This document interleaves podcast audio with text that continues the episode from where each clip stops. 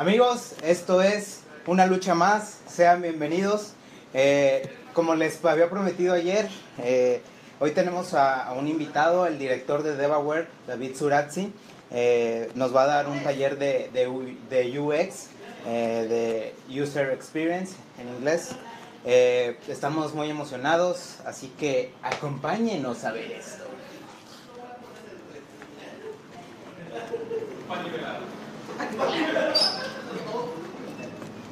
Hola, hola. Estamos transmitiendo en vivo. Amigos, él es David. David, saluda. Él es el director de DevaWare y hoy nos va a dar un, un taller. Así que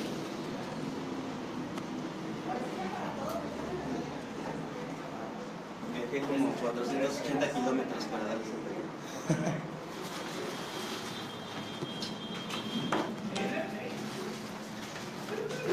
excelente. Hay varios, hay cuatro escenarios. Tienes que mover para arriba, para abajo. Ah, y puedes mover también a otros personajes. Tranquilo, sí. Todo, vámonos. Pues no sé,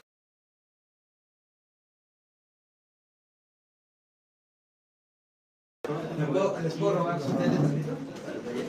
Claro.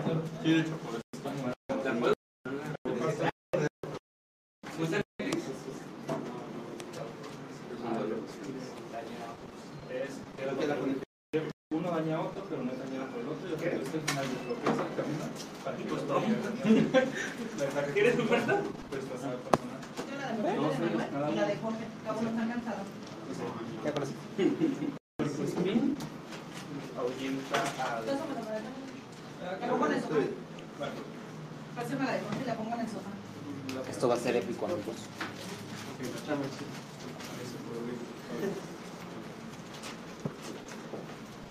entera.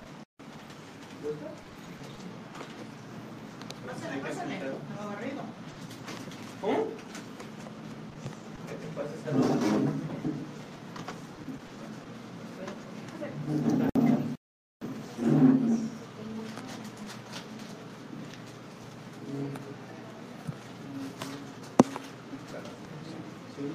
Ah, ¿le diste? Jálate una silla, güey. ¿Va a ser para Eh. ¿Qué opinas que de Guadalajara las cosas de gas? Claro que bueno, no, no puedo. No puedo. Puedes, sí. Este, dándoles un taller y dando de programación de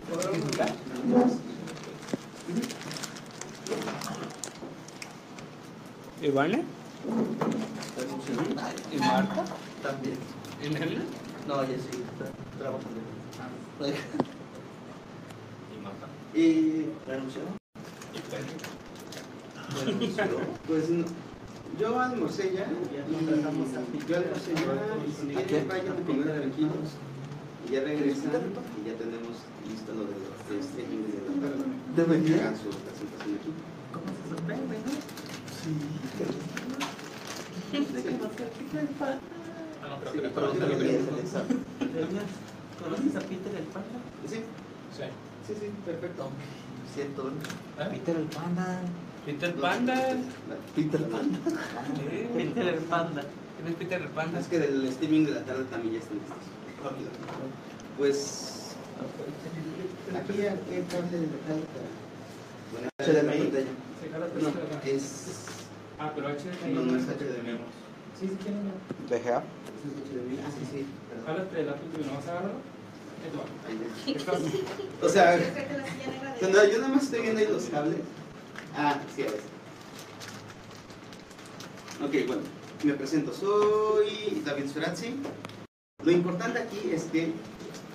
Lo importante aquí es que eh, soy diseñador de la comunicación gráfica. El ser director de DevAware lo de menos. Entonces, entonces. eh, les vengo a hablar de User Experience. Además, eh, esto es algo que es muy particular, porque el concepto de user experience es muy moderno, sin embargo, en el fondo, ese es el motivo de que exista el diseño, que es cómo hacer que las cosas sean funcionales. Pero esto va más allá. Empecemos por algo muy simple. ¿Qué es User Experience Design? Eh, son tres palabras. User Experience Design. Usuario. Finalmente es eh, a quien estamos eh, entregando del trabajo. En el caso de los videojuegos, ¿quién sería el usuario? Los jugadores. Exactamente, los jugadores. Eh, es importante definir esto porque, porque también tienes en el caso de los videojuegos como industria otros usuarios. Por ejemplo, tu publisher. Pero estamos dirigiendo el User Experience Design específicamente al usuario final. La parte de experience también es muy importante definir por sí sola y es que, ¿a qué te referirías con experience? ¿Alguien aquí? chavos? O sea, ¿cuál sería esa game experience? Lo que te transmite. No. No, esa es una cuestión afectiva y, y esto es importante. Eh, y presente, por eso es como eh, necesario que haya participación. Ah, pues sería, ah, sería eh, como usamos las interfaces, cómo las eh, percibimos, cómo las entendemos. vamos, vamos mucho más por ahí que por la cuestión emocional. La cuestión afectiva sería una cuestión de narrativa. ¿no? También puedes diseñarla, pero en este caso de user experience, estamos hablando sobre todo hacia qué tan funcional, qué tan eh, accesible es para el usuario entenderlo. Finalmente, diseño es lo más divertido de todos para definir. ¿Qué sería diseño?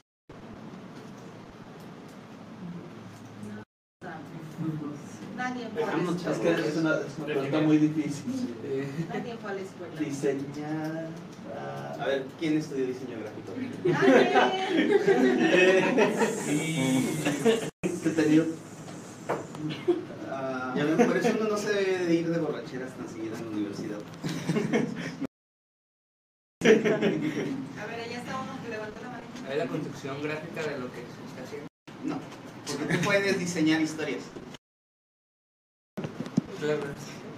Diseñar en concepto, eh, la forma más fácil de agruparlo es acomodar a un contexto político, social, económico el objeto o el sistema. Por eso hay diseño de sistemas. Eso hay diseño arquitectónico, eso hay diseño gráfico. Entonces, como lo estamos adecuando a un momento, a una sociedad y a las condiciones de un individuo, cuando hablamos de User Experience Design es colocar en las condiciones de nuestro usuario final que sea la usabilidad de acuerdo a sus condiciones culturales, sociales, políticas, económicas. Entonces, bajo esta definición es, pues todas las cosas se han hecho así siempre, ¿no? O sea, todas las cosas siempre se han definido al usuario, etc. Sí, pero realmente no. Lo que ocurre es que antes de que existiera el User Experience Design como definición, tú hacías, por ejemplo, un sombrero. ¿no? Entonces, la utilidad del sombrero era de cubrirlos del, cubrir, proteger del sol y de la lluvia. ¿Qué es lo que pasa? Ahí tu objetivo principal era que cumpliera su función. Si era cómodo, si era práctico, si a la gente no se le perdía, si no se iba volando por el aire, no era lo importante. Lo importante era que te cubriera esa función mínima e inmediata. Hoy en día lo importante es que no solamente te cobra esa función, te cumple esa función, sino que además sea cómodo para la gente, práctico para la gente, etc. Esa es la diferencia de los mundos. Y lo mismo ocurre en los juegos. Pensemos en estos juegos de 8 bits. Estos juegos de 8 bits lo que buscaban era meter el mundo, meter el mapa, meter la cuestión del sonido, meter las mecánicas de juego. ¿Cómo lo iba a percibir el usuario? Si era para el usuario lógico o no, no importaba. O sea, el usuario tendría que hacer todo el esfuerzo para aprender a jugar un Mario Bros. Y no había, bueno, no, hablemos de Mario Bros. Sí, para, para jugar, para jugar, porque ahí empieza el User Experience Design en videojuegos. Más bien pensemos en Pong. O sea, el usuario tendría que aprender las reglas de Pong solito y pegarse. O chutarse un manual. ¿Qué es lo que pasa? La gran innovación por la que todo el mundo amamos a Shigeru Miyamoto es que él sí considera, sin llegar todavía a esta definición y modernidad de user experience, él sí considera que, mira, si ponemos al personaje de lado izquierdo de la pantalla hasta el lado, pues no te puedes mover más a la izquierda. Eso al final de cuentas es ese tipo de pensamiento de user experience. ¿Cómo coloco las cosas para que sea muy obvio lo que tengo que hacer? Para que no sea como... Para que sea natural y entonces al ser natural comprendemos que así opera el mundo, el mundo virtual que estamos construyendo. Aquí hay un ejemplo recién salido del horno. No sé si lo hayan visto o no lo hayan visto. Espero que lo hayan visto. y lo que carga y todo. Este es uno de esos bellos ejemplos en el que, ve, suenan muy lógicos, suenan precioso, saltas, y este es el tutorial, pasaron 14 segundos para que el usuario tuviera un token.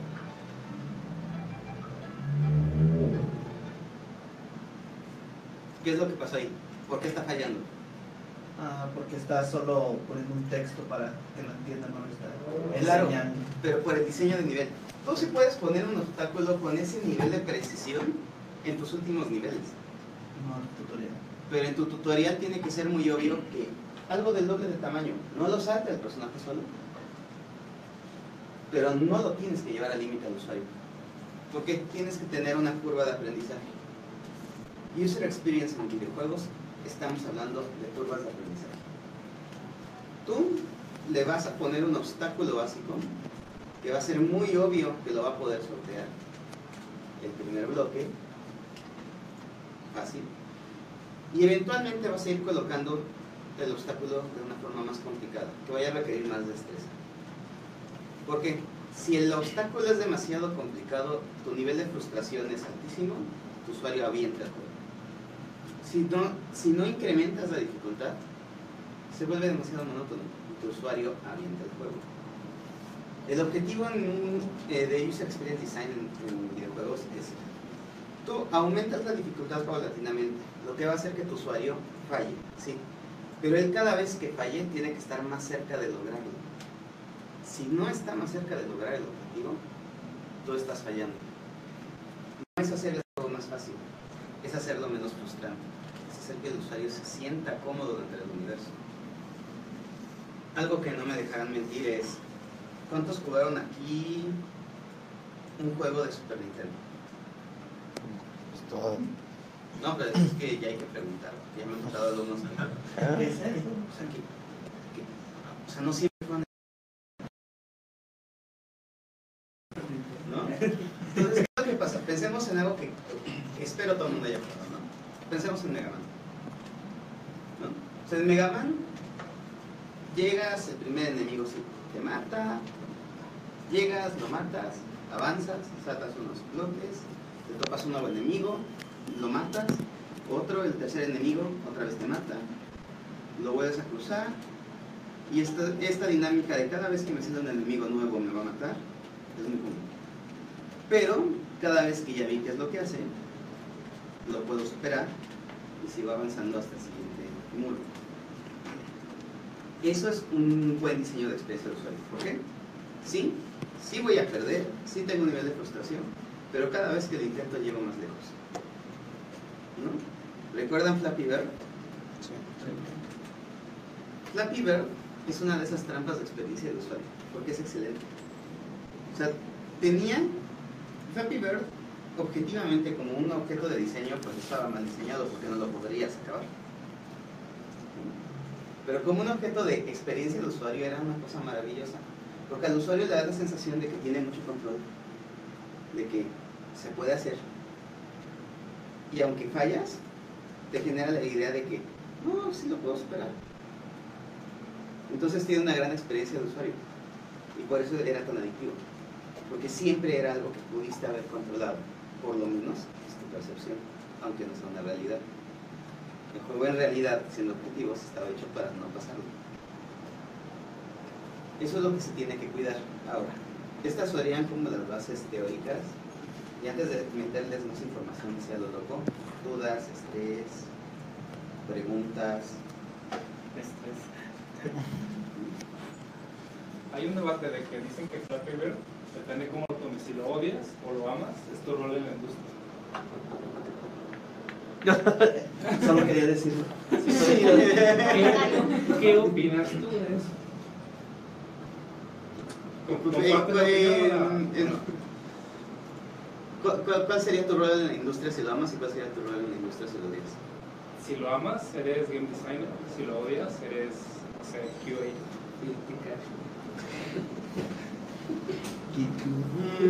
Eres empresario, quizás, eres productor. No, es que aquí, mira, algo que es muy básico y de nuevo, o sea, Flappy Bird yo creo que un game designer lo ama.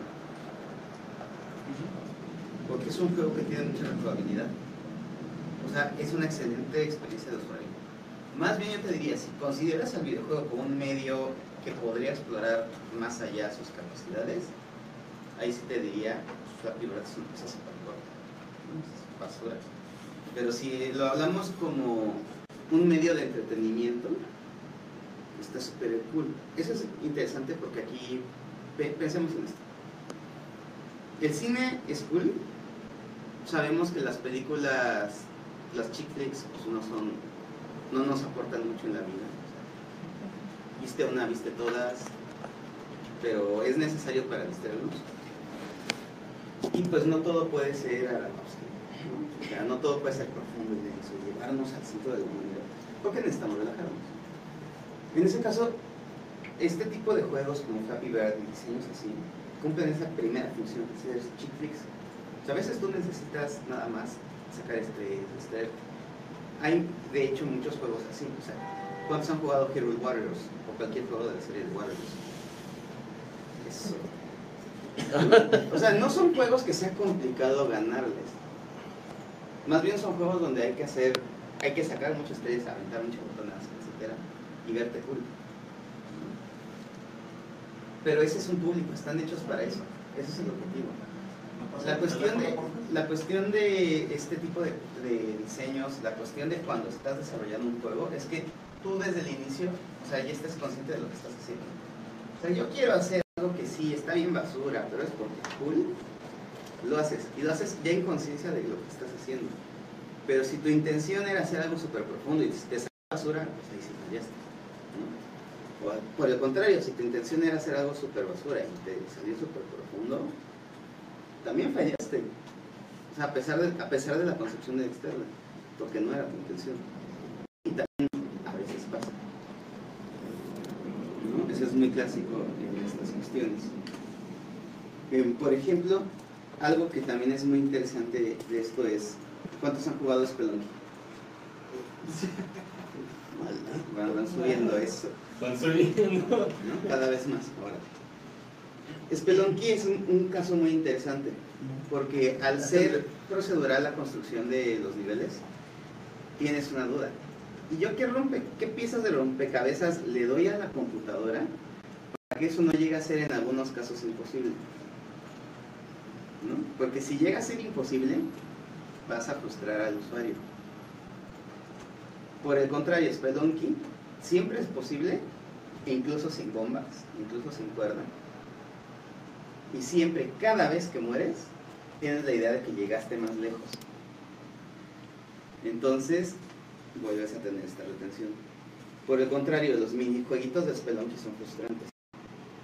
No puedes llegar mucho más lejos y serían un pero no consiguen la misma sensación. Esto también es importante. El diseño de juegos no es algo que sea lineal, es decir, no hay una metodología de, esta es la metodología de diseño de juegos y con esta puedo hacer un FIFA o puedo hacer un Dark Souls. En realidad, dependiendo del proyecto que estás trabajando, tienes que tener una metodología distinta. Si tu objetivo es hacer un juego de construcción procedural en niveles, lamentar proceduralmente enemigos, tú debes de seguir una lógica distinta a la de si tú estás contando una historia que es muy lineal, que es muy controlada. ¿Por qué? No te vas a enfrentar a los mismos retos. Em, ahora, ¿tienen algún caso, alguna duda, algo que me digan? Mira, esto me gustaría como entenderlo más acerca de experiencia de usuario. Ah, a mí siempre se me ha hecho muy interesante en cuanto a experiencia de usuario lo que hace Blizzard. Eh, sus menús son muy claros, son muy buenos, pero a la vez son muy densos. Mm, Sí es como muy interesante cómo lograr ese, ese acercarse a algo tan adornado pero tan claro. No sé si es una pregunta válida. No, claro, y, y- y esto es como excelente. Una, una parte fundamental, eh, y esto es eh, también interesante. Lo que ocurre con experiencia de usuario es que estás integrando distintas áreas. Como cualquier área de diseño, estás integrando artes y ciencias. En el caso de lo que comentas de los menús de Blizzard, lo que ocurre es, tú estás haciendo una muy buena este, dirección de arte. Es decir, es atmosférico. ¿no? O sea, pensemos eh, en un caso así bien, bien cortito para poderlo entender mejor y que es menos atascado. O sea, pensemos en las pantallas de inicio eh, de estas campañas donde cuando estás en la de los orcos, pues todo, todo cambia bien. Cuando estás en la de este, humanos, todo se vuelve muy dragones. ¿Qué es lo que pasa? Como tu dirección de arte está definida muy bien, tus tipografías ya son legibles todas, etcétera. Nada más le vas cambiando el skin a esta relación que tiene eh, con el ambiente. ¿Qué es lo que pasa? No se ve fuera de lugar. Como no se ve fuera de lugar, se vuelve mucho más fácil leerlo. Entonces puede estar sobresaturado, pero siempre es fácil de leerlo. Otra cuestión es, tú debes de entender cuál es la información importante o más relevante. Si tiene mucha información y nosotros a un vistazo abierto lo podemos checar, pero hacemos estudios, eh, sobre todo en las grandes empresas o en el caso de Latinoamérica, chavos, vayan con su universidad más cercana y les aseguro que de seguro tienen la máquina, por lo menos en Tijuana y en el Distrito Federal, eh, en la Ciudad de México, en la Guamas Capozalco, tienen eh, máquinas de rastreo de visión. ¿Qué hacen estas máquinas? Te ponen en tu pantalla y dicen, mira, tu usuario está viendo esto, le resalta esto y hace este recorrido visual. ¿Qué es lo que pasa? Ah, si mi usuario hace este recorrido visual, yo aquí voy a poner elementos que podrían ser importantes, pero no de acción, ¿sabes? O sea, pausa, ¿no? Porque no tienes que ver el icono de pausa para estar pausado. Pero si mi recorrido visual está yendo por aquí, aquí voy a poner elementos básicos, básicos, básicos. Vida, municiones, etc. Este aquí, por aquí, que es un término medio, ponle un mapa. Es importante, sí lo va a ver, pero no tiene que estar ahí en su atención. Toma tiempo porque tú llegas, presentas una interfaz, te hacen tus correcciones, cuando mueves la interfaz cambia la, la ruta visual. Pero eso es eh, parte de la profesionalización. Eso es parte de empezar a hacer contactos con universidades o con otros estudios más grandes. Porque estos detallitos hacen que la experiencia de usuario sea mejor, hacen que todo sea mucho más relevante. Por ejemplo, imaginemos un juego en el que representación de, de dinero es una monedita muy pulida, con su signo, y otro en el que nada blanca, dinero, 100. Pues obviamente dices, ¿qué pasó? O sea, le pudiste haber invertido tres horas de trabajo en hacer un icono de dinero bonito. Indicarle dinero 100 para representarlo. Es como muy para el usuario es muy importante porque le estamos entrando un estándar de calidad.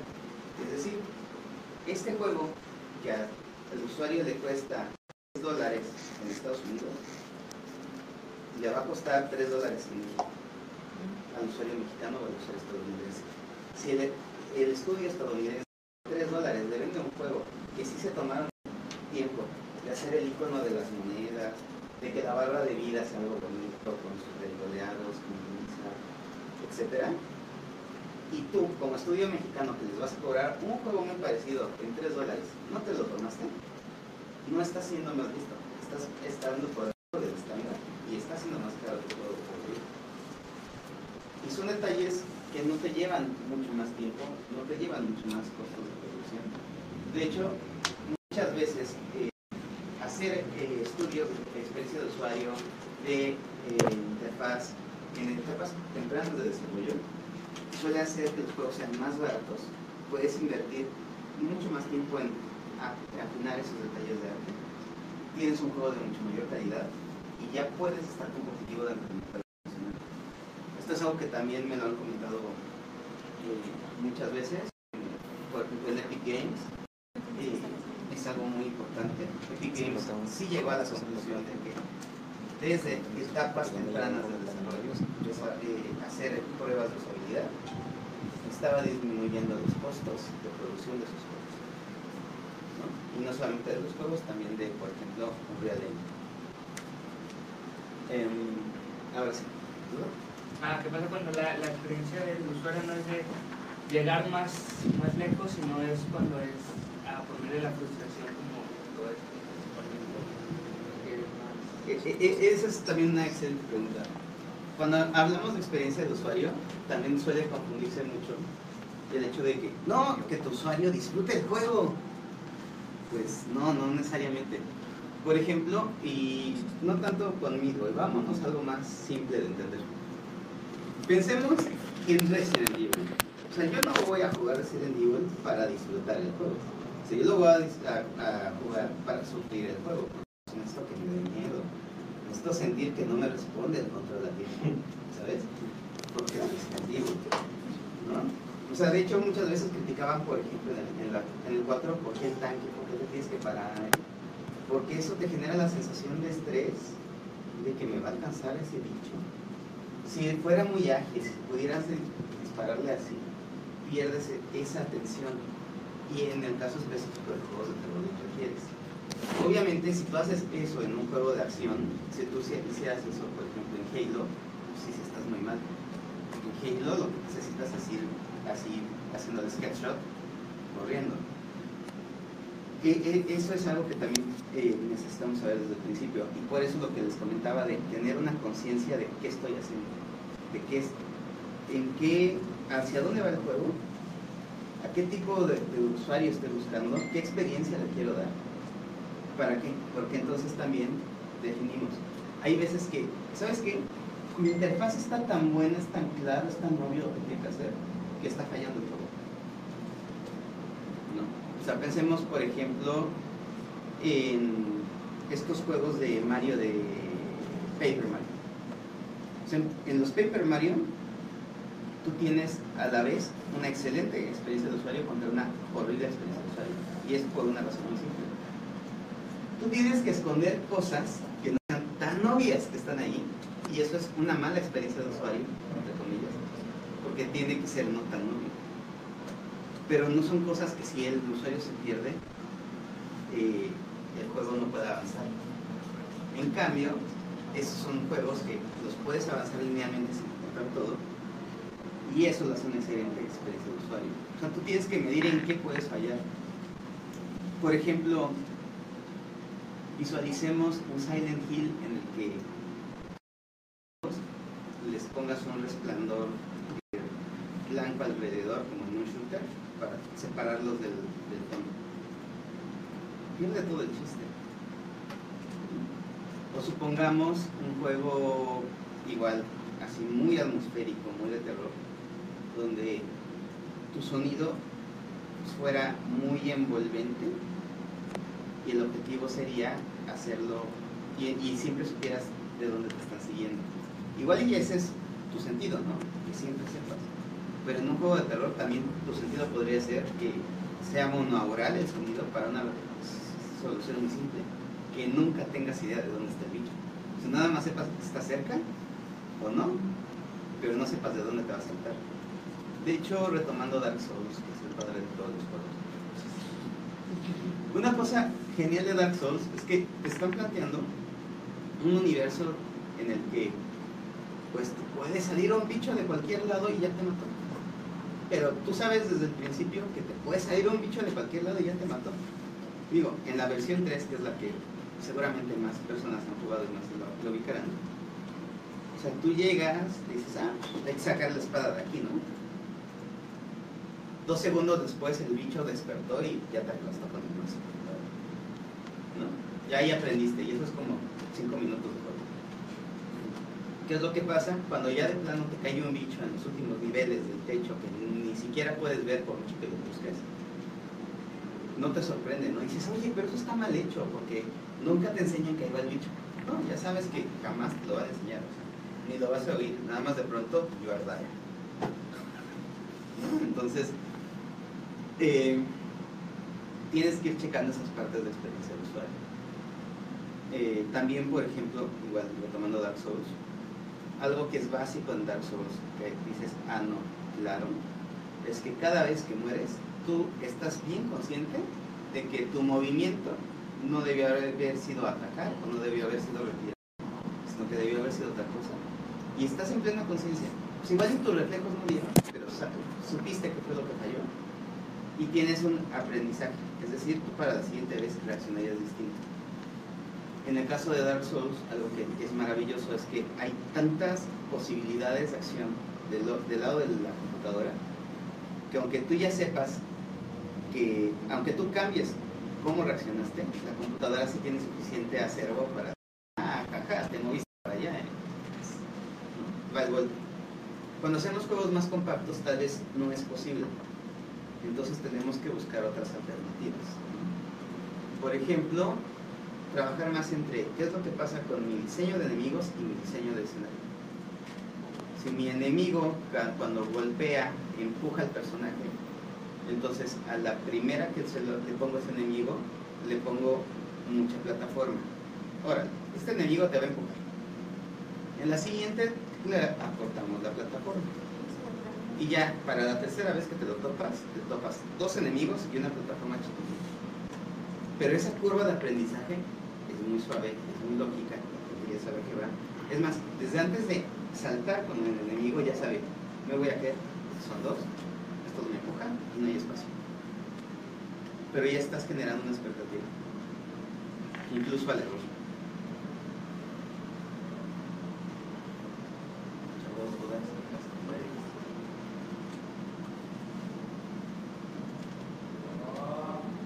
algo que digan. Así ya nomás. Otro comentario tonto, ¿no? Sí, o sea, y- o, o por ejemplo, en cuestión también de, de interfaz, algo que alguna vez les haya pasado. Pues, obviamente, por ejemplo, duda, aquí hacen muchos juegos y también apps. ¿Cómo sería un UX aplicación aburrida, corporativa, empresarial, administrativa, pero con gamification? ¿Cómo combinas esas dos áreas? sí, eso está muy simple. Tu UX es tu usuario final. A él es User Experience. Y ahí es. eh, ¿El audio Yo la necesito- cámara o en el iPad? yo necesito que este yo nece- ah, supongamos tú necesitas una aplicación para que hagan check-in los empleados en el lugar para saber a qué hora llegar entonces obviamente lo puedes gamificar y si llegas a tiempo 10 puntos si llegas 15 minutos tarde 5 puntos haces 15 minutos tarde menos 30 pongamos. ¿qué es lo que pasa? Eh, lo que tienes que hacer que sea muy claro, muy claro, súper simple, es las reglas de tu usuario, tu, los 5 puntos, los 10 puntos, los menos 30 puntos, cómo opera. Tiene que ser muy obvio. Tu siguiente eh, punto es, ¿qué recompensas les doy? O sea, sí, gané, cinco, gané 10 puntos, ¿qué, qué rayos significa eso? ¿no? Y para eso necesitarías hacer una relación emocional con el usuario. Y por eso les decía que no es exactamente lo mismo user experience, una relación emocional. Para hacer una relación emocional, tú tienes que hacer algo muy parecido a lo que hacen los Ponle su avatar. Su avatar así, gris, sin chiste, carente de personalidad y alma, así como, como cualquier persona en oficina. Y entonces, ¿qué es lo que haces? Le, permite que todos personalicen el avatar. Así de simple. O sea, sacarlo de su realidad por ejemplo. Ese- te estoy- y esta te la estoy llamando así como en el camino. O sea, permítele que lo personalice. todo mundo vamos a personalizar nuestro avatar, a todo mundo nos gusta tener mascotas. Entonces, ¿qué es lo que pasa? Ya hay un motivo para que él gane esos 10 puntos.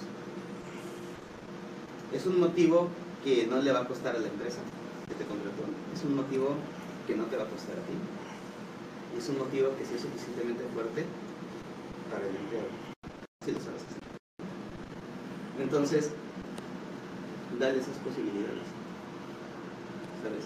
Y dependiendo, como ya les dije, no hay una sola estrategia, no apliquen esa para todo. Sino dependiendo de la, de la necesidad de tu cliente empresa, de la necesidad de tu usuario, vas a generar una estrategia para poder tener una conexión. Pero tiene, tenemos que ir buscando estas cuestiones. Y muchas veces estas cuestiones, por ejemplo, eh, las ganas en, en la experiencia de ver cómo operan cosas que no deberían estar diseñadas para eso. O sea, por ejemplo, esta idea vino pues, de los avatars. En realidad, ninguna, em- casi ninguna empresa trabaja con avatars dentro de sus aplicaciones gamificadas para usuarios, ¿sabes? Pero también por eso las cambian cada año, porque nunca ha hecho algo pensando en, en el usuario. Usualmente cuando te contratan una empresa, lo haces pensando en tu cliente. No, no para que el cliente me pague, pero no para que cree algo en el usuario final. Exacto. Ah, Llegó una pregunta, que si ha realizado investigaciones para definir el gameplay y temática de algún juego y de qué juego fue. Ok. Preguntas muy raras. Ok. ¿Sí o no? Ay. Lo que pasa es que. A, a ver, y, y no me dejarán mentir ustedes. En el caso de, bueno, de juegos eh, serious games, tu gameplay lo defines dependiendo de cuál quieres que sea el resultado final. Entonces, ahí sí te podría decir que hay una investigación. Pero en el caso de juegos comerciales, no haces una investigación del gameplay como tal. Más bien, puedes partir de distintos lados. Quiero contar esta historia y ves al juego como un medio de comunicación. Quiero hacer mi caprichito de hacer mi celda y entonces partes ya de un gameplay muy definido. Y ya sabes que existe algún usuario ñoño que le gusta Zelda. O, o puedes, ajá. Sí, porque además eh, algo interesante es que quienes estamos en DevaWare, o sea, somos ñoños dentro del universo del ñoño, porque no solamente nos gustan los juegos, sino también nos gusta leer, ir a la escuela, ir a clases de investigación. O sea, somos como ñoños profesionales. O por ejemplo, otra cosa que hacen las, las empresas es, no, es que yo le quiero tirar a este público, sobre todo a los grandes, yo quiero tirarle a este rango de público, chavitos, de tal cosa. Ahora, Entonces tú, defi- tú haces una investigación viendo qué es lo que juegan estos chavitos y de ahí partes. Ahí varía. Si he hecho, sí. Por ejemplo, eh, cuando hicimos, cuando hicimos, porque no lo hice solo, lo hice con Stu y participó Elías Mucha por ejemplo, eh, un juego para para este para los refugiados saharauis. Les cuento el contexto. Había hace como 50 años un país llamado Sahara Occidental que fue invadido por Marruecos. Obviamente hubo desplazados, hay un conflicto militar en la zona. O sea, no es ni de Marruecos ni es independiente. Estos campos de refugiados pues requieren eh, todos los servicios que tenemos todos, porque jugar es un derecho humano. ¿Qué lo que pasa? Bueno, es que tú no les puedes mandar un Xbox, ¿no? O sea, no hay electricidad. ¿no? Necesitas as- desarrollar, por ejemplo, ahí juegos de mesa y no les puedes mandar cualquier juego de mesa. Tienes que mandar un juego de mesa que si se les llega a algo, lo puedan reemplazar allá. De mesa, por la dificultad de llegar allá, es una desierto de Sahara. Tiene que ser algo que aguante la- el clima de allá, tiene que ser algo que lo puedas transportar. Entonces, eh, eso ya te va dando muchos parámetros o sea, de construcción del juego. Y tu investigación es cómo lo voy a transportar, qué idioma hablan. En el caso de los saharauis, eh, ellos hablan cuatro idiomas distintos y, y tienen, digamos, que un tipo de lenguaje que los mezcla. Entonces tú no podrías mandarles el juego en español nada más, porque no tendrían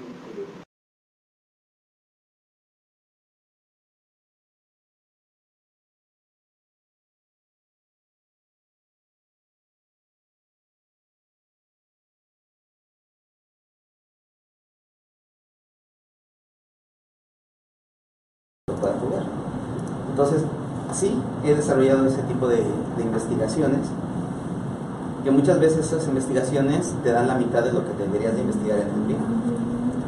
Si trabajas para un cliente, en este caso para la plataforma de huesos de obsidiana, pero si no, eh, tú lo tienes que hacer y como les dije, tienes distintos puntos de partida, dependiendo de si es comercial, incluso eh, hay muchas personas que desarrollan juegos por diversión y tienen otro, o sea, ya no requieren ese tipo de investigación. Y algo más decía la pregunta, pero no recuerdo. Ah, ¿Cuál era la pregunta? Sino que se había hecho de investigación Ajá, de gameplay para cuáles. Para definir el gameplay y temática de algún juego y qué juego Sí. fue. Lechones, vayan a conseguir el desierto de Sahara. Bueno, allá se llama eh, chivos, porque los lechones son animales simples para la, la gente de, de, de árabe. Sí, no, no se Pero por allá lo pueden conseguir, chavos.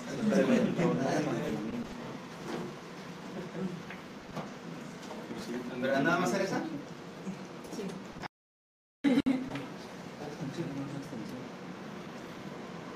¿Y de ustedes? Es, no es como un caso de interés. Ah, uno de los retos más grandes y de las evoluciones más interesantes de los juegos es la representación de cuánta vida te queda, cuántos puntos te quedan. Uy, eso sí que es un tema, eso es un tema. Sí. Eh, siempre se me ha hecho muy interesante ah, las diferentes formas de demostrarlo. Ah, tenemos cosas como Dead Space, que es una barra, pero la, integra, la integra con el. Ajá, y esa es una interesante resolución para experiencia de usuario, porque todo lo, lo que ves en pantalla, pues es parte del mundo, pero sirve para mí como para buscar información. Eh, y luego tenemos como una tendencia que hubo mucho en el PlayStation 2 de las barras de ellas súper adornadas y acá súper locochonas, eh, que pues eran muy claras, eran simples barras. Ah, ¿Tienes alguna preferencia por uno, por otro? O, Eh, eh, o es- esto es muy interesante y, y, Ah, y- tomémoslo desde el fondo, ¿no? Los videojuegos, como cualquier otro medio de comunicación, como cualquier eh, otro medio de expresión humana, eh, tienen sus... eh, no, no es que haya un solo lenguaje del videojuego, así como no es que haya un solo lenguaje en la literatura o un solo lenguaje en el cine, sino que cada autor y cada género tiene su propio lenguaje. Por ejemplo, una, un asesino en una película de terror tiene una cierta representación comparado contra un asesino en una película de acción. Y, en los dos dices es un asesino, lo ubicas, pero no te lo están representando igual. En este caso, eh, en los videojuegos ocurre lo mismo. Tú, por ejemplo, en los RPGs, definitivamente necesitas la barba, porque se volvió un estándar. ¿no? Tú, por ejemplo, definitivamente en, en Zelda necesitas que sea representado por personas, porque se volvió un estándar. Y aún así hay celdas que lo representan con barba, ¿no? Pero, pero ya no los hacen así, Sí. ¿no? Eh, en el caso, por ejemplo, de los eh, juegos de pelea, siempre se, se usaba la barba, pero cuando había beat'em ups en el mundo, te- también te los representaban con colores. O sea, la, la vida la iban representando con los colores, iban cambiando, iban variando. pues. En el caso de los shooters, algo que a mí se me hace como súper genial, que de hecho Dead Space también anda un poco por ahí, es esta parte cuando empiezas a tener, este, que vas perdiendo color, se empieza a poner rojo. o sea, no es, es, es una forma de representación análoga, porque no sabes exactamente cuánto te falta para morir, ya sabes que ya estás al borde y que te tienes que esconder. Eh, todo esto depende del género de juego que estás haciendo. En ese sentido, yo creo que algo que resultaría interesante sería, ok, sí puedo tener yo mi estándar que ya todos usamos, puedo ser disruptivo, sí puede ser disruptivo, y ser disruptivo te puede dar así algo que, se, que defina muy bien qué es tu juego, qué es lo tuyo, eh, mucha personalidad, un diferenciador fuerte contra otros productos.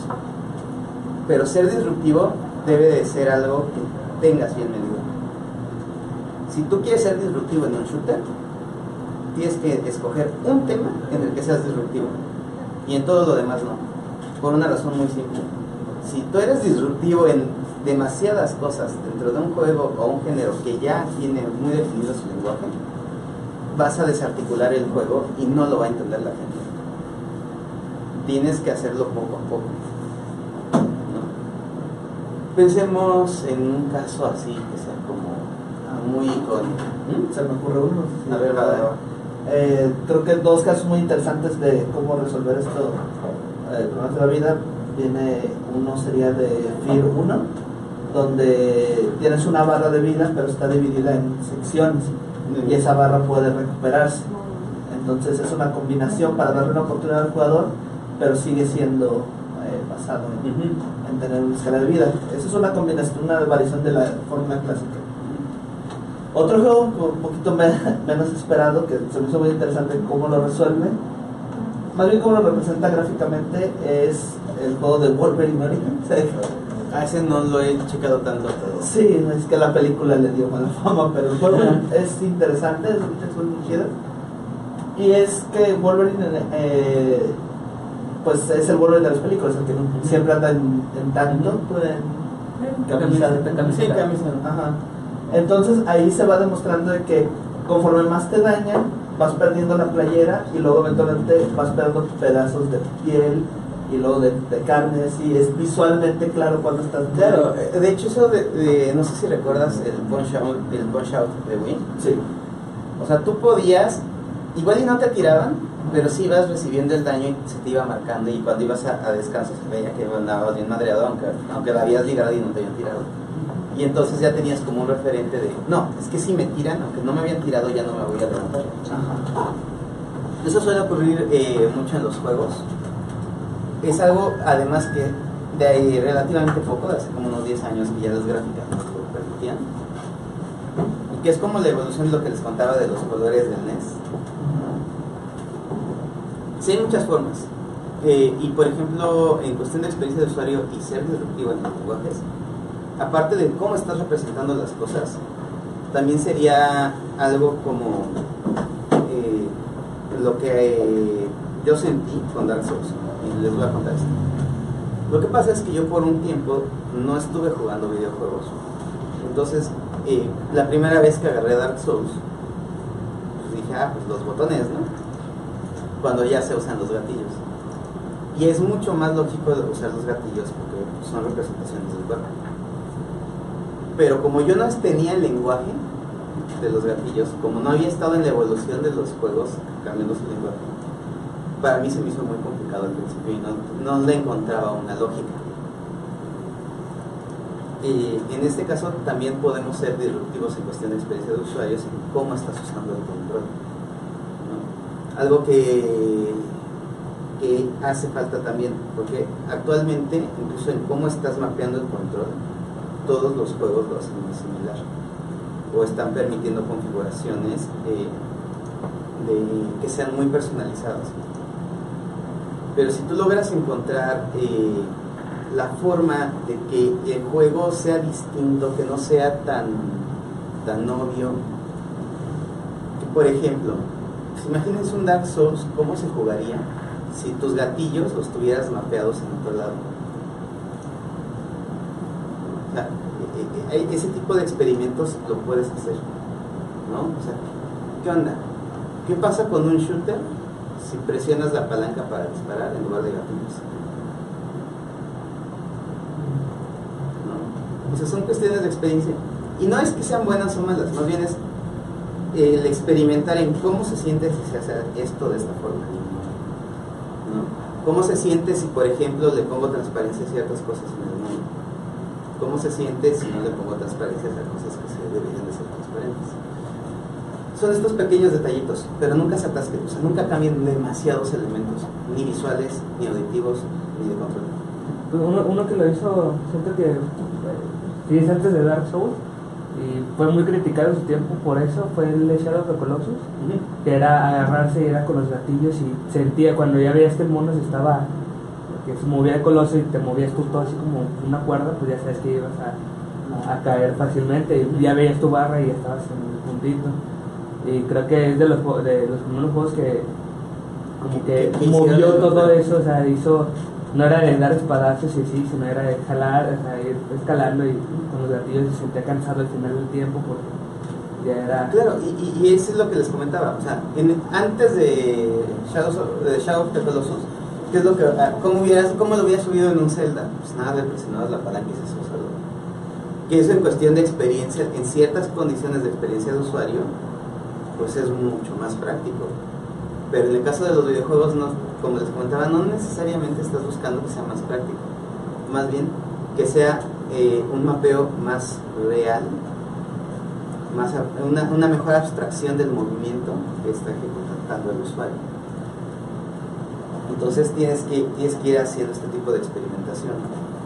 O sea, algo, algo que por ejemplo eh, ocurre mucho con los juegos de celular que la gente no, no, no le llega a la, la sensación es que tú cuando tienes que deslizar cosas, si tú deslizaras objetos, agarras el objeto, ¿cuánto me moví? Pero en un juego de celular tienes que hacer esto. Tienes que moverte con todo el objeto. ¿Por qué? Porque pues si no, no lo detecta. ¿Qué es lo que pasa si le pones este corredito de se lanzó con impulso? Se siente mejor. Lo mismo ocurre con las animaciones. Por ejemplo, e- e- eso es algo bien básico. Si tú tienes tu nivel de pasto, empiezas a correr, tienes que acelerar en una forma. Tu, tu animación tiene que ver que acelera forma. Si está tu personaje en arena, tiene que acelerar más lento, que la arena te hunde. Le, te- le tiene que costar más trabajo al personaje. Si tú vas sobre hielo, tu personaje tiene que resbalar antes de correr. O sea, igual en nivel programación es lo mismo. Pero en la animación como está representada, tienes que hacer esos cambios. Porque si no, no lo siente el usuario y no le pesa al usuario cuando está en arena. Y no, le y no, y no siente inestabilidad del usuario cuando está en hielo. ¿Se me explico? Es parte de lo que registra el usuario. Exacto. O sea, eso es súper básico. Es una cuestión eh, aquí que, te- que tenemos que entender. O sea, por ejemplo, si a ti te dan un dron y te dicen, vas a manejar un dron, y luego te dicen, dale vueltas, o sea, ha- ha- ha- haz este, maniobras en las que estés dando vueltas en círculos, tú no te vas a marear porque tus pies están aquí, tú estás controlando un dron.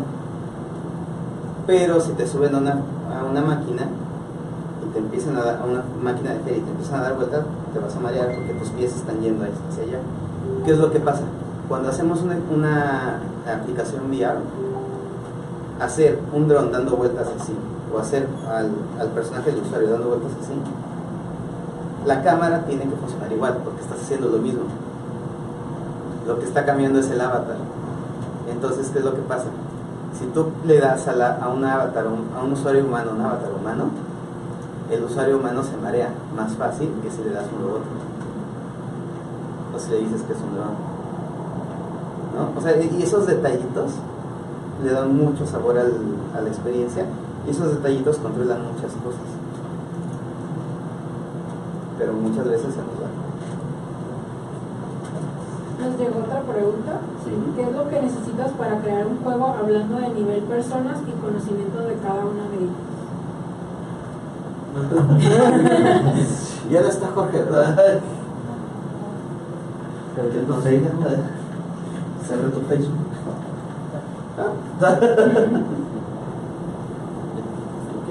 que no vean, lo, demás. Ok. E- Es, e- esto varía mucho, porque hacer videojuegos hay distinta, eh, es como comer una naranja, no, no videojuegos, no, no, todo el mundo, a- o sea, hay empresas que se dedican a, digamos, a maquilar videojuegos, es decir, nada más reciben el Game Document Design, que tienen que hacer es aventar programación, aventar arte, etc. Hay empresas que nada más se dedican a hacer eh, Document Design, planeación de trabajo, etc. Supongo que el interés de la pregunta es, bueno, o sea, yo quiero hacer mi juego indie.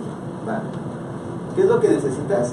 Yo en lo personal, pero varía de estudio a estudio, yo en lo personal lo que trabajo es que todo el mundo tenga conocimiento básico de diseño y ya. Un programador, un ilustrador, y ahí en gestión, y esto es mínimo. ¿Por qué me interesa que todo el mundo tenga un conocimiento mínimo básico de diseño? Porque, eh, como les comentaba, el diseño es poner en contexto al objeto o al sistema. Si mi programador entiende lo mínimo básico de diseño y le digo, oye, chavo, necesito que me hagas eh, un nivel de agua, él entonces va a entender que el hacer un nivel de agua va a implicar que me ponga en contexto al personaje, es decir, la resistencia, el salto, etcétera, tienen que ser distintos, no nada más los assets. En ese caso, yo ya no tendría que andar tras el programador explicando esas partes, ¿no? Por ejemplo. Igual a, en arte, ¿no? O sea, si les digo, les entrego el Game Document Design de este es un nivel de agua, ya el artista, si tiene ese mínimo de diseño, dice, es un mínimo de agua, lo estás viendo en vista lateral, entonces la iluminación, si llega por arriba, debe de tener distorsiones, tienes tipo de cuestiones, lo resuelven solos. O sea, ya no hay que andar correteándolos. Eh, en el caso de que no tengas a esta gente, a la gente capacitada en diseño, lo que ocurre es que sí lo pueden hacer, sí lo saben hacer, pero tú tienes que estar atrás de cada uno, checando esos detalles, y entonces sé que lo mandan no mal, pero lo mandan sin cuidar esas cosas y las tienes que mandar de regreso y las tienes que mandar. Y eso, un trabajo que sí puede salir en tres meses, sale en nueve, porque todo tiene que pasar por una sola persona que cheque eso. ¿no? Eh, por eso a, a, mí lo personal me gusta trabajar con gente que, que lleve diseño y en lo personal lo que, lo que hemos estado haciendo con mi equipo de trabajo estuvo bajo Cortés Díaz es que por ejemplo, yo les doy eh, este tipo de charlas sobre el diseño de experiencias de usuario. Esto me explica el tipo de charlas sobre cómo eh, la relación de mecánicas dinámicas que les mañana eh, operan a nivel de programación. Y entonces entendemos cómo están funcionando las cosas tenemos, partimos del diseño como esa parte, como la base de construcción de los juegos. Y otra pregunta, ¿qué opinas de los juegos de realidad virtual en cuanto a experiencia de usuario?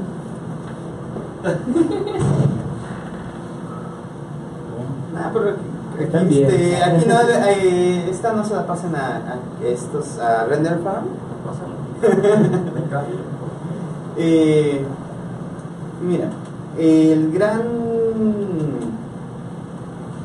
el gran problema del VR, el son dos. Uno es que obviamente es muy caro el VR. O sea, tanto producir VR por los fierros, como poder reproducir, es decir, consumir VR por los fierros. Pero ese es un problema que sería solventable eventualmente cuando, cuando logremos eh, mejorar la tecnología y abaratarla. No, pero chido, güey.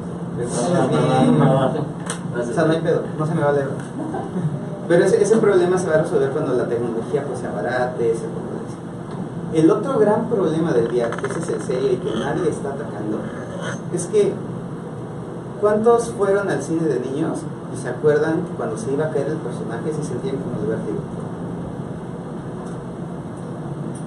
¿Cuántos de ustedes cuando jugaban en la consola saltaban así? ok, ¿Y, y, y, y eso por qué pasa? Pues porque estaba, ahí había un nivel de inmersión enorme.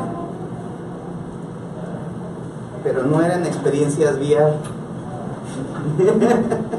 Entonces no era necesario que te clausuraran todos los sentidos para poder tener esa inmersión. El, problema del VR eh, conceptual que tiene es que están trabajando sin entender la base fundamental de, la, inmersión que no es que te cierren los sentidos, sino que es que haya una empatía fuerte sobre el personaje. De hecho, eh, en relación a esto, el profesor Pierre Bourdin, al rato les hablará mucho mejor. Y él lo lleva a un nivel extremo, la inmersión. Pero en cuestión ya práctica, seres humanos mortales, eh, la inmersión eh, se puede realizarse en el VR, pero los proyectos de VR son muy lejanos.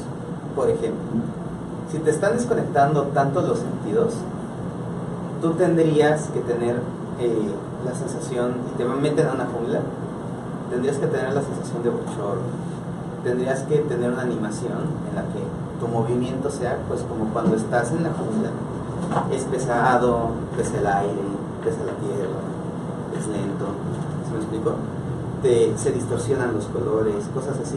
Y en realidad lo que están haciendo es que están metiendo, no, no, no meten esa, esa cantidad de cuidado no se puede cuidar el audio así de bien, todavía tiene muchos problemas por ahí y no lo logran. Para hacer VR tendrías que saber hacer inmersión en cine, en videojuegos y hacer exactamente lo mismo que haces en esos otros eh, medios en VR y entonces ya no tiene sentido el VR porque sería hacer algo que sí podrías hacer con menos dinero.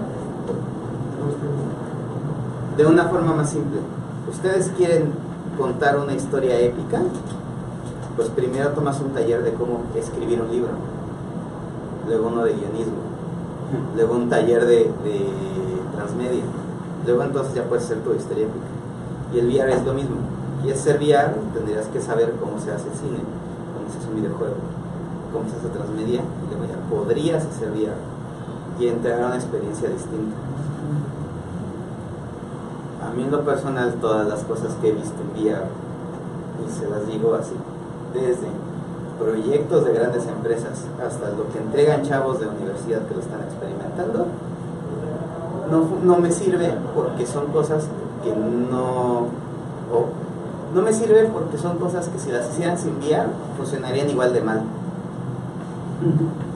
O sea, peor, o sea, ni siquiera ha sido que funcionen bien. Pues no es pregunta, pero por ejemplo, en el VR que tenemos aquí de arte, una de las experiencias que a mí más me gusta y ya sabes cuál es, es una que juegas fútbol y tú eres un. Pero a mí lo que me sorprende y me, me impresiona, y vas a decir, es que qué tonto, mejor vete a jugar al parque, es lo bien que funcionan las físicas, pero no tiene historia, no tiene progresión, es una vivencia nada más. Que a mí me permite, por ejemplo, estar en un estadio que está a kilómetros es una simulación de la realidad a un punto que a mí yo dije, wow, está adictivo, impresionante y no tiene historia y no tiene... Y solamente el VR sí fue el único medio, pero los otros 40 juegos que tiene no me sorprendieron y es lo que tú dices. Pero yo en ese caso te diría algo. Si lo mapeas a un control y lo pones en una tele, ¿funciona?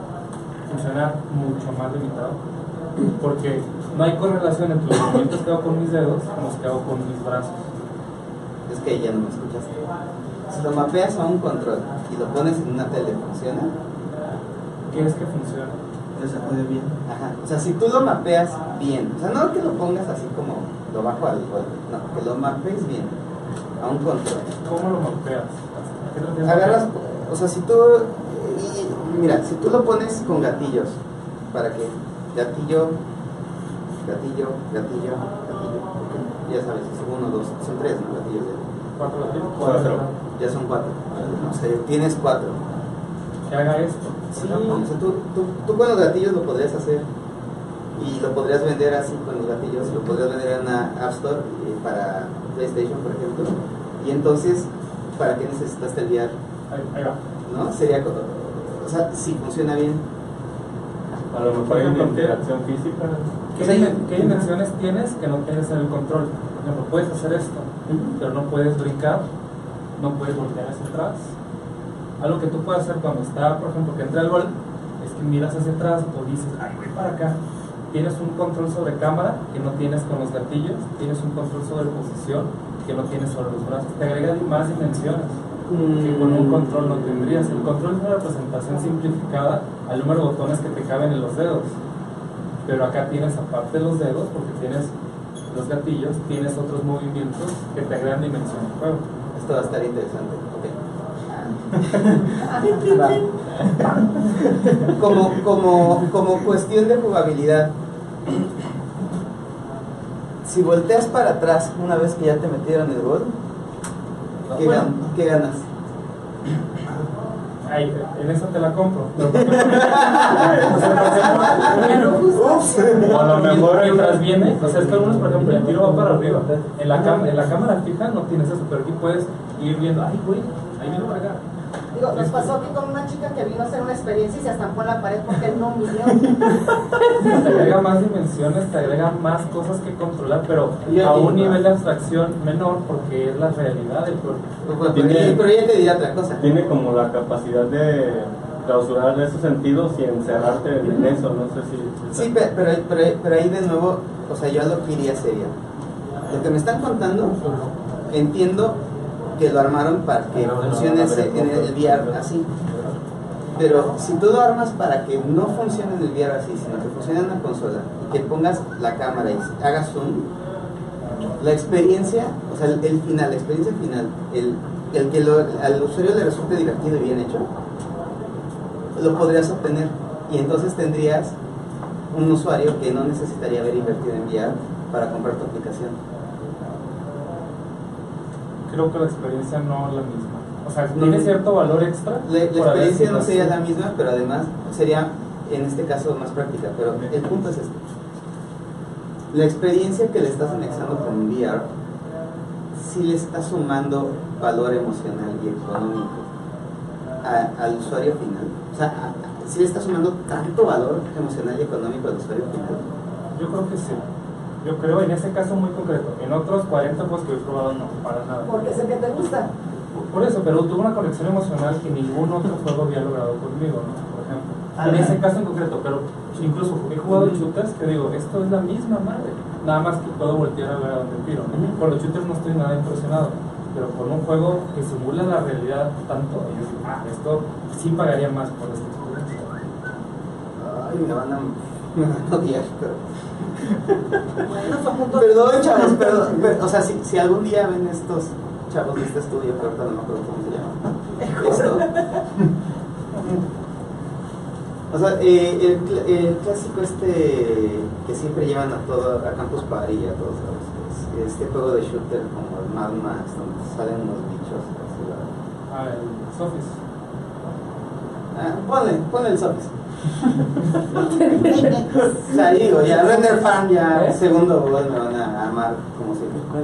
El, el, el Sofis, por ejemplo.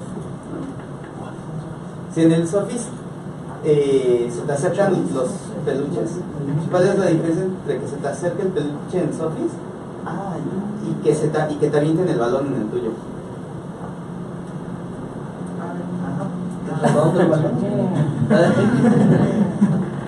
Generalmente en, en disparos tú solamente tienes esta pausa. ¿no? Así, o sea, no puedes hacer esto en disparos, por ejemplo. En, los, en los person shooter, tú tienes la cámara fija vinculada con, con el arma, con la mira del tuyo. ¿sí? Entonces no puedes hacer esto en los shooters. Lo puedes hacer, te agrega una dimensión extra de control.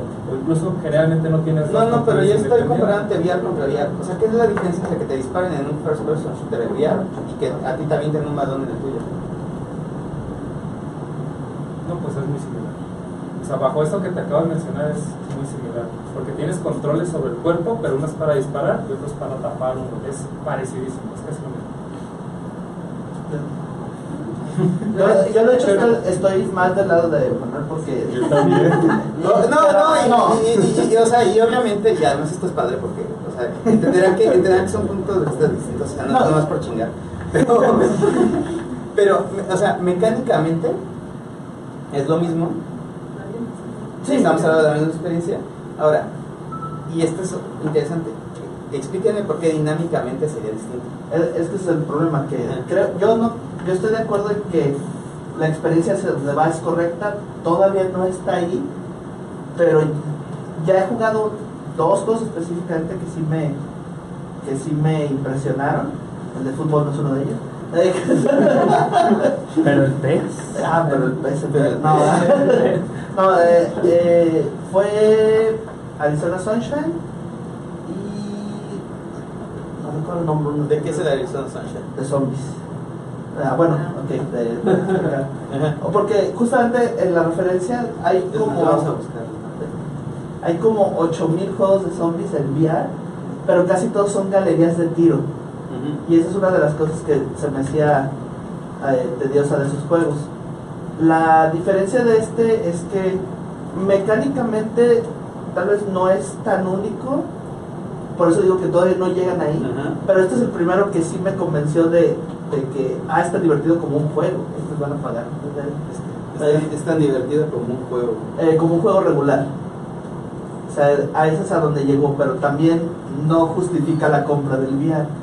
Ese es el problema, sí, este, es por eso que estoy entre, el- entre esos dos puntos.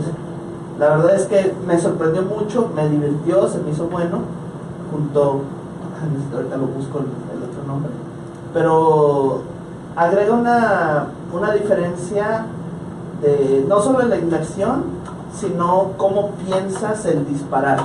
Por lo menos para mí esto lo, lo cambió, porque eh, tienes tus armas y por ejemplo en, en un shooter regular es como calcular un poco mejor o con el mouse es muy preciso. O sea, son dos formas de input. Lo que me permitió esta es darme cuenta con diferentes personas que lo jugaron la relación de cómo usaría un arma cada uno. Eso se me hizo muy interesante porque eh, si juegas Call of Duty todo sería pum al malo. Eso sería todo. Pero cuando lo jugó una persona que no sabe era de ¡ay! Le aventaron la pistola. y la diferencia es que yo, por ejemplo, me, me puse de reto de voy a tratar de matar a todos con headshot. No podía, obviamente, por eso. Y hacía muy interesante el hecho de que ya tenía como que hacer el ¿Con qué lo estaban jugando? ¿Con qué dispositivo? eh, con HTC Vive. Sí, estándar. Sí, estándar. Y ahí fue donde hizo la diferencia. Entonces, solo es uno y todavía no está tan pulido como para valer la pena. Pero creo que se van para allá. Y creo que sí tiene un valor eventualmente. Yo les voy a decir en qué sí me gusta el VR, para que también no piensen que no lo digo. Hay algo en lo que me encanta el VR. En interfaces de sistema operativo y de, y de programas de trabajo. O sea, para mí, sí me pondría, si pesaran menos, mis, mis visores VR para poder desde mi cama, acostadito, andar así con la tablet dibujando para darle la vuelta y checar presentaciones en PowerPoint, cosas así. Sí, Para eso- menús son muy disfrutables. Ya. Para eso sí, sí se me hace como. Ahí vamos. Lo que, hasta donde se le ha llegado, porque también es algo lógico, o sea, pensemos, los videojuegos, lo que pensaban en los 70s que podría ser un videojuego, o sea, no se imaginaban hasta dónde podían llegar, ¿saben? Entonces, por el momento todavía no ha habido alguien que diga, ah, no, es que el VR en cuestión de juegos podría ser usado así, que sea verdaderamente disruptivo, y que entonces lo separe de una experiencia de videojuego estándar a una experiencia de VR. Ah, tal vez hacer un poquito de trampa, pero lo, la, la, la experiencia de ver que yo tuve no fue con el, fue con el, el PlayStation, ¿cómo se llama?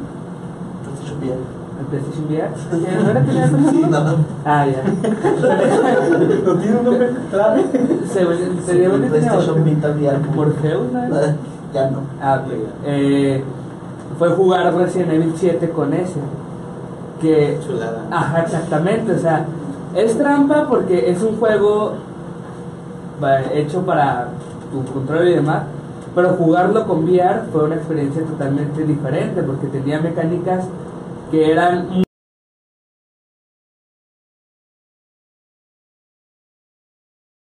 y el mono se asomaba eh, y eso es son cosas que dices wow o sea son cosas que que son más sumergibles en un juego así. Te digo este es trampa porque es un juego ya aparte pero creo que puede ser usado de, de ese- por ese camino. Y, y, ahí vuelve el, problema de lo que estábamos hablando por hacer esto, pagar cuánto cuesta? 250 dólares, o así, ¿no? 300, creo. 3000, hasta lo estás poniendo barato yo. Por la experiencia de hacer esto. Por el viaje, sí. Sí, pues, o sea, por la experiencia de hacer esto en un juego. Ah, no, no, no, sí, o sea, por decir. Pero güey, no, no. Sí, o sea, pero sentirlo así en, en persona, porque no era mío.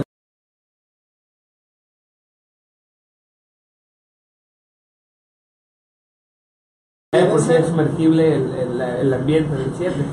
Y ahí va. Tal vez lo, el. oh, y ahorita se me ocurrió. Tal vez el mejor referente a esto sería el inicio del cine. O sea, cuando empezó el cine, ¿qué es lo que hacían? Sí, hay una Romeo y Julieta de cine y ahí Alicia en el País de las Maravillas de los años 10.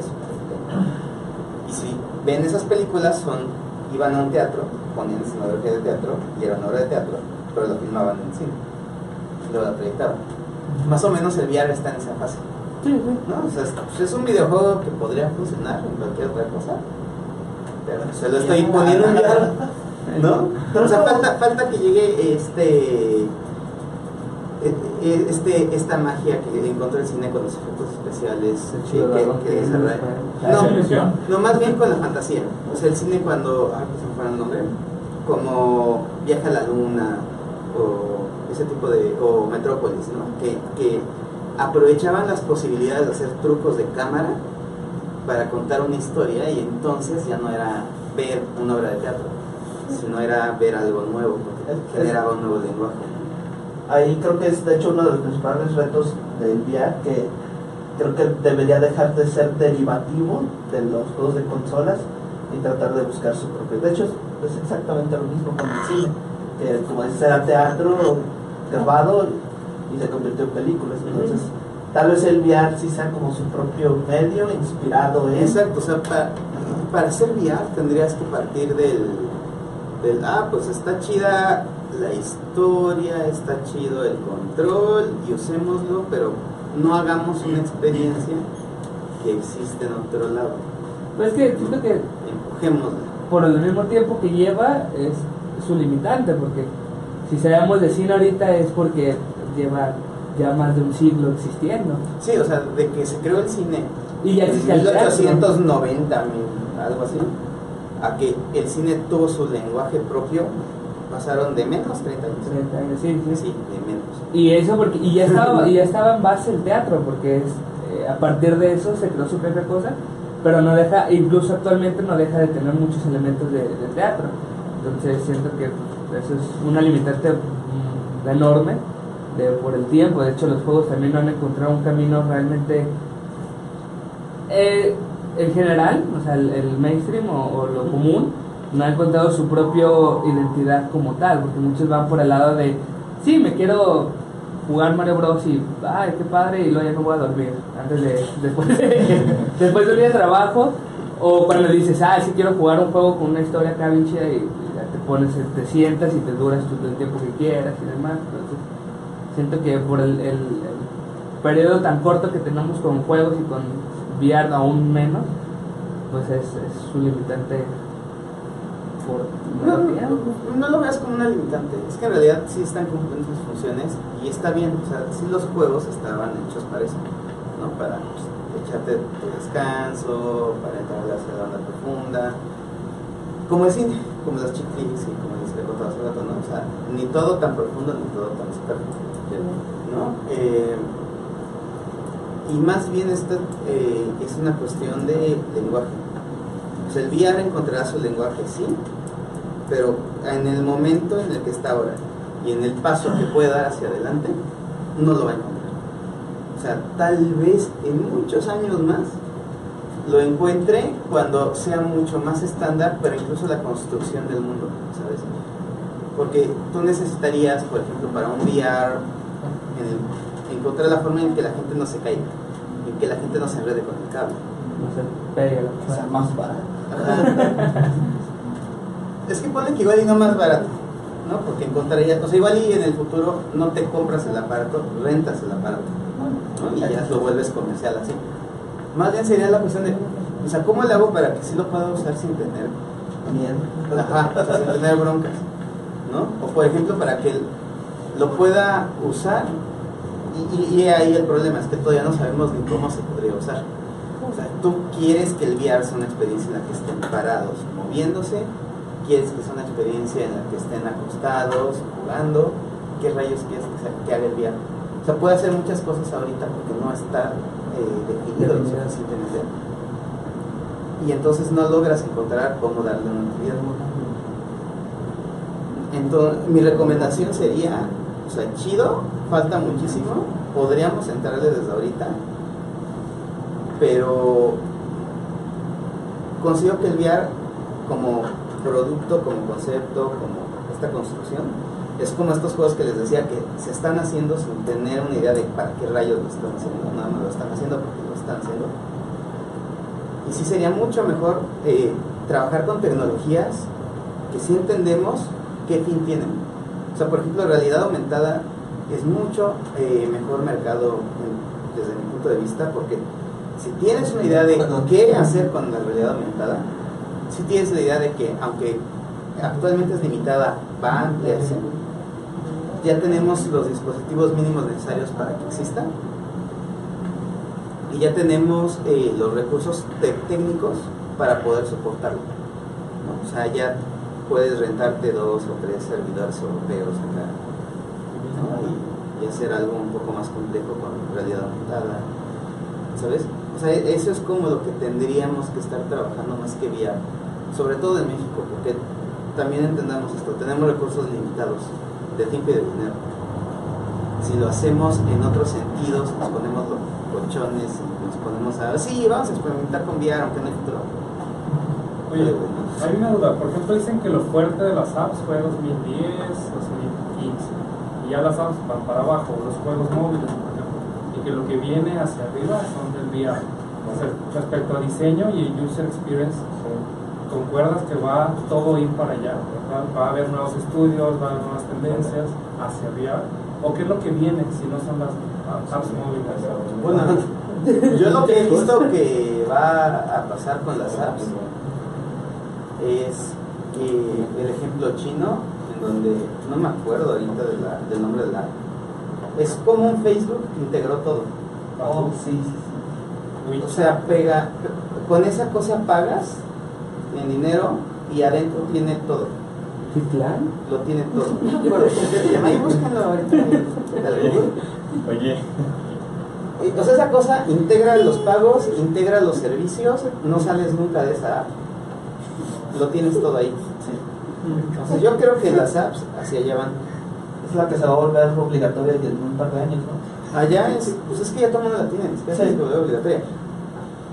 Eso es por las apps, pero si me preguntas por los juegos, yo creo que la tendencia es Nintendo. Nintendo en general como concepto. El- cada consola portátil de Nintendo tiene las mismas características que tiene el Switch, que es inmediata, es portátil y está profundamente centrada en el entretenimiento. Entonces, si vas hacia los juegos, los juegos tendrían que ir sobre esa inmediatos, portátiles, profundamente centrados al, centrados entretenimiento. Por eso el Switch tiene muchísimo más valor comercial de lo que tiene el PlayStation 4 o el Xbox One. Porque es instantáneo el Switch. Nada más está hecho para que juegues. Está súper definido lo que hace, lo hace bien y no tienes que También por eso esta app china está teniendo tanto, tanto y eso es cuestión de user experience. Esta app china también por eso tiene tanto, eh, ya eh, penetró tan rápido en, en el mercado de allá. ¿Por qué? No necesitas salir de la app, te resuelve todo, te agenda todo, todo está integrado. ¿Para qué necesitas más?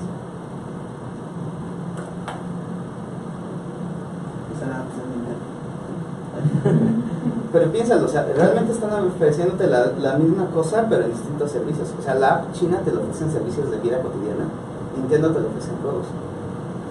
Por ejemplo, nosotros como indies, ¿cómo nos metemos en esa ola?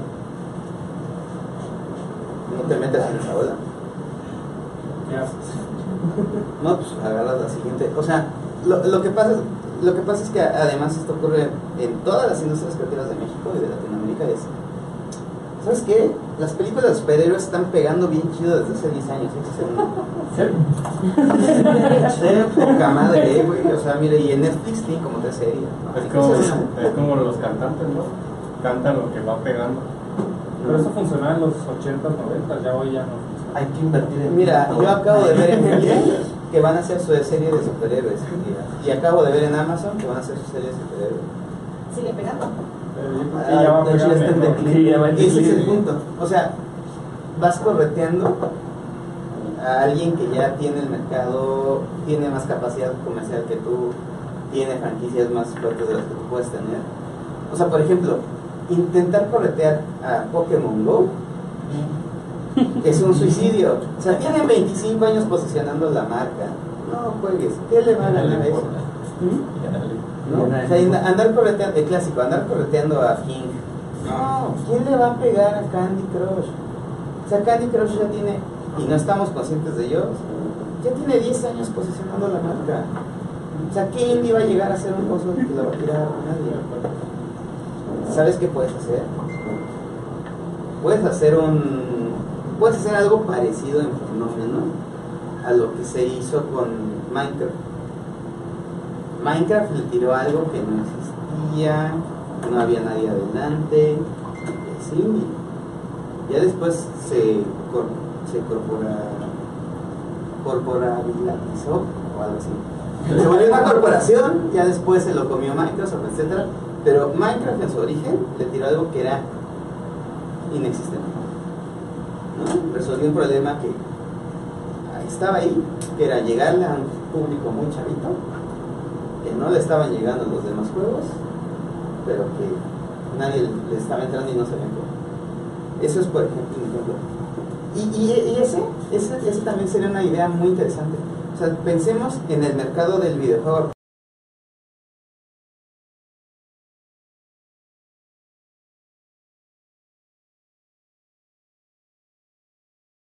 Snapchat. O sea, los chavitos no están jugando juegos. ¿Por qué nadie está aventando juegos para los chavitos? ¿Por qué nadie está pensando, a ver, ¿cómo hago una app gamificada para chavitos? O sea, algo que les combine Snapchat con juegos. No, no, no, no lo están haciendo. No lo están pensando, no les, no les está importando. Pero- Entonces ese sería el chiste, o sea, tírale algo que no existe. Pero no, no, no influye mucho que ahí es los papás los que deciden, porque si se la pasan en YouTube es porque mi papá le pone ahí, ve esto y pues, dejaste de unirse. Te castigaron de chiquita. Sí, de hecho. No, es lo que. No, a mí no me. Pero no, no, más, más- no existe no, YouTube. más bien, no, es que más bien eh, ahí, ahí lo que te falta es la ay, güey, es tener la edad de tener hijos. ¿Sabes? No. O sea, tú a, a los chamacos, tú no les estás, a los papás no les están poniendo Snapchat, ah, la ya te instalé tu Snapchat. Ah, no, y los, no. chamacas, los chamacos jamás han, han sido, o sea, jamás han consumido lo que los papás les dicen. O sea, el fenómeno con los niños siempre es, les generas un deseo a los niños que son tan insoportables que los papás se los compran y ya. Siempre, ¿eh? O sea, pero además esto, o sea, hace mil años funcionaba igual. ¿No? Eh, no, no, va por ahí. Más bien es Ay, Dios. Consideremos la situación social del chamaco de hoy en día. ¿No? O sea, consideremos qué es lo que pasó. Por ejemplo, en los noventas, eh, muchos fuimos hijos de familias eh, donde los padres estaban divorciados o separados. Entonces, ¿qué es lo que pasaba? Muchos juegos, ya fuera de forma directa y consciente, o no lo sabían y les salió de cotorra, tenían eh, personajes que estaban abandonados. O sea, por ejemplo, el Ocarina of Time o sea, es un personaje abandonado. Y entonces eso le resultaba mucha conexión con el chamán. Y entonces el chavito decía, no, pues sí, te vuelves. Minecraft, Minecraft que también ya tiene como sus 10 años, o sea, Minecraft, dijo, a los chamacos les gusta jugar en la arena, jugar en la tierra, pero en el mundo moderno pues no hay parques, no hay nada, no puedes construir tu castillo, no puedes ser tu fuerte. Entonces les dio la simulación virtual de una tablet que todos los magos tenían. ¿Sabes? O sea, eso es lo que hay que buscar. ¿Le quieres tirar a, los, cha- a los chavitos? ¿Le quieres tirar, por ejemplo, también a la gente mayor? O sea, en algún momento nosotros vamos a ser gente mayor que va a decir, este chingadera aquí. Y alguien tiene que saber hacer juegos para que nosotros, gruñones, los podamos hacer. aplicaciones para que nosotros gruñones en 20 años los podamos usar. Porque no vamos a entender cómo funciona. Pasó con el Wii. Es que ese es el punto. O sea, that's my point. Sí, podría parecer que, eh, que la, la- tendencia de la industria es, eh, por ejemplo, Steam. Steam en realidad es el presente decadente de la industria. O sea, el futuro de la industria, que es a donde deberíamos de tirarle nosotros como industria mexicana, es algo que no, que no hemos visto nosotros ni han visto del otro lado. Sea, es algo que nosotros tenemos que construir, que del otro lado no se les haya ocurrido. Y no se les vaya a ocurrir porque no lo saben. ¿No? Tenemos que estar trabajando en ello. Tenemos que estar pensando, tenemos que estar trabajando con las universidades, viendo qué fenómenos sociales ocurren. Piénsalo así, así de forma súper, súper, súper simple. Eh, ahorita, entre huracanes y sismos, no va a haber abasto para hacer eh, evaluaciones psicológicas a los chavitos. ¿Tú cómo haces para ayudar? O sea, no para reemplazar psicólogos, eso es tonto. ¿Tú cómo, a- qué tendrías que hacer para ayudar a que se haga esta, esta labor que se tiene que hacer? Generas algo para streamearlos, generas una aplicación cuyo, cuya idea principal sea hacer eh, terapias de grupo. Facebook no era una red social, Facebook tenía otro objetivo. Derivó a esto. ¿Sí me explico? O sea, es lo que tenemos que ir checando. Cómo, eh, cómo lo vamos eh, construyendo, qué, qué se va necesitando para irlo sacando. No podemos nada más decir, ah, pues yo creo que me voy correteando, que yo creo que el futuro es esto. O sea, tenemos que tener idea de qué queremos hacer desde ahorita. Pues yo creo que ahí la dejamos, porque me están enviando cosas que tenemos que mandar para la Ciudad de México. Este, y en unas horas, en una hora más o menos, ya tenemos que hacer el otro streaming. Y la invitación para mañana también, si gustas hacerla. Ah, sí. Eh, hola, Cam. Te invito a que mañana, ¿qué? A las 11, mañana a las 11 aquí, en Cara Oculta, que es Manuel Acuña, 2671. Manuel Acuña 26, eh, ¿qué era? Manuel Acuña 2671, 2671. Planta alta, este, vengan, mañana es sobre mecánicas, dinámicas y estéticas y su relación entre los distintos tipos de juego. Y en una hora es streaming sobre qué pasó con Devour y un par de conferencias de invitados internacionales del foro que también se van a realizar aquí. ¿Y algo más? ¿Otro anuncio parroquial? Para- ¿No? ¿Alguien tiene más? Si alguien se picha una pizza. Se acepta. Muchas gracias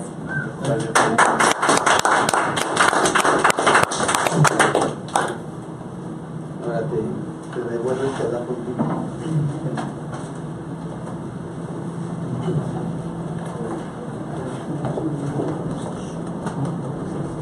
Ah, ya lo vi.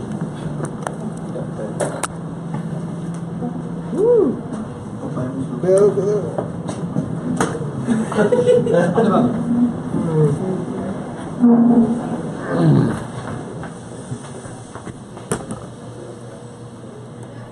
Muy bien amigos, ¿qué les pareció la conferencia? La verdad a mí me, pareció bastante interesante.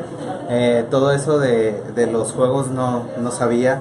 Eh, para nuestro compañero Luis G, yo supongo que, que fue de mucha ayuda. Y ya lo oyeron amigos, sigan al pendiente de, de aquí de la página de Facebook de Caraculta, habrá más cosas. Eh, se vienen otras dos conferencias y qué fue lo que pasó con Devour. Entonces, ah, y lo del evento de mañana, si tienen la oportunidad de hacer presencia aquí en el estudio, eh, se podrá, la entrada va a ser totalmente, totalmente libre. Entonces, anímense amigos y en un rato nos vemos más. En un rato más nos volvemos a ver con otro video, así que bye.